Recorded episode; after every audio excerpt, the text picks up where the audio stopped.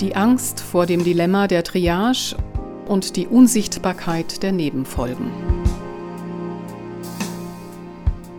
Besonders bedrohlich wirken in dieser Situation des Angstterrors und der Verunsicherung ethische Dilemmata, die auf die eigene Sterblichkeit verweisen und zugleich auf die Begrenzungen des staatlichen Schutzvermögens. Der In- und Schreckensbegriff eines solchen Dilemmas ist die Triage, bei der Mediziner über Leben und Tod von Patienten entscheiden müssen, indem sie eine Selektion vornehmen. Die Triage ist eine Geburt des Krieges, des Schlachtfelds. In der zivilen Gegenwart mit ihrem fortgeschrittenen Medizinsystem ist sie nur als eine letzte Notlösung für den Fall der Katastrophe vorgesehen. Doch letztlich bedeutet Triage nichts anderes, als dass nicht alle alles erhalten, dass im Fall knapper Ressourcen eine Rangfolge erstellt wird, wer eine bestimmte Behandlung nicht nur am dringendsten benötigt, sondern wer am ehesten profitiert. Ein in der Realität des Kapitalismus eigentlich allgegenwärtiges Kosten-Nutzen-Kalkül. Bei der klassischen Triage erfolgt deshalb eine Priorisierung der Patienten nach Erfolgsaussichten und Lebenserwartung, aber auch danach, wo und bei wem die knappen Ressourcen am effektivsten eingesetzt sind. Jemandem, der einer Behandlung eigentlich bedarf, diese Behandlung vorzuenthalten, ist nicht nur für den Betroffenen dramatisch, lebensentscheidend sondern auch für diejenigen traumatisch, die helfen wollen und nicht helfen können, aber entscheiden müssen. Alleine die Schilderung der Praxis der Triage, die in italienischen Krankenhäusern stattfand und die keinesfalls von den Medien verschwiegen wurde, hat die Menschen in Angst versetzt. Diese Angst vor der Triage, man kann sie verstehen. Nur unsichtbare Formen der Triage, über die kaum jemand spricht, fanden und finden täglich statt.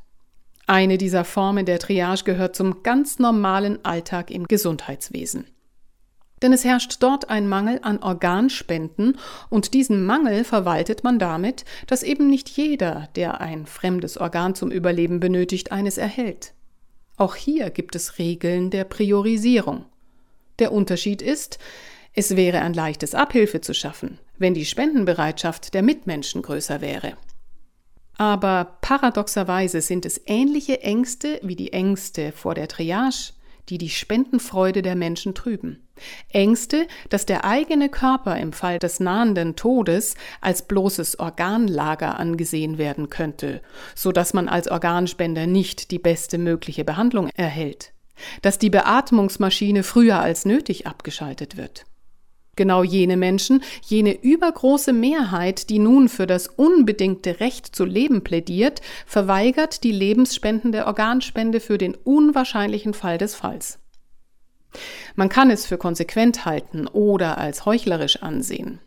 Heuchelei ist allerdings gewiss, dass noch eine ganz andere Form der Triage aktuell praktiziert, aber kaum thematisiert wird die Absetzung von Operationen und Untersuchungen, von denen man sagt, sie seien verschiebbar.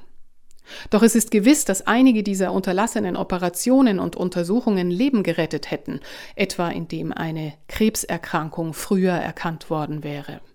Man kann also wissen, dass es Opfer geben wird. Man weiß nur noch nicht, wen es treffen wird.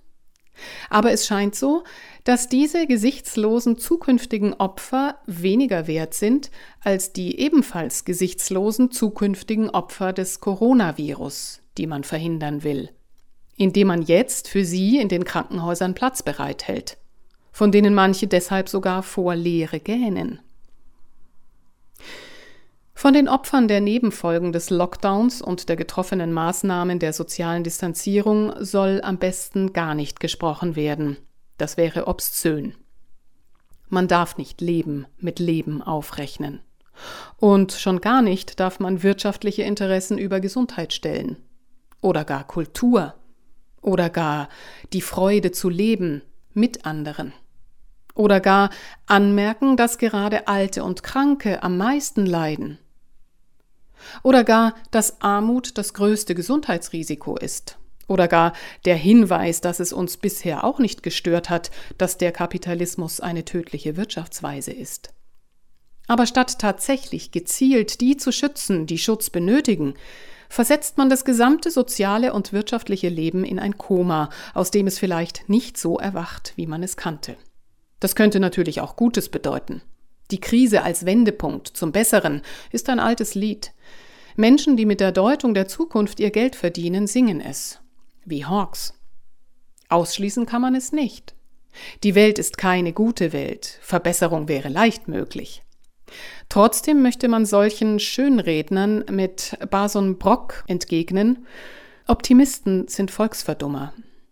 Das, was jetzt noch unsichtbar ist, wird sichtbar werden. Die Nebenfolgen werden sich mit aller Macht bemerkbar machen, auch in der Form von Kämpfen, die die Probleme zurück in die Sphäre der Politik tragen.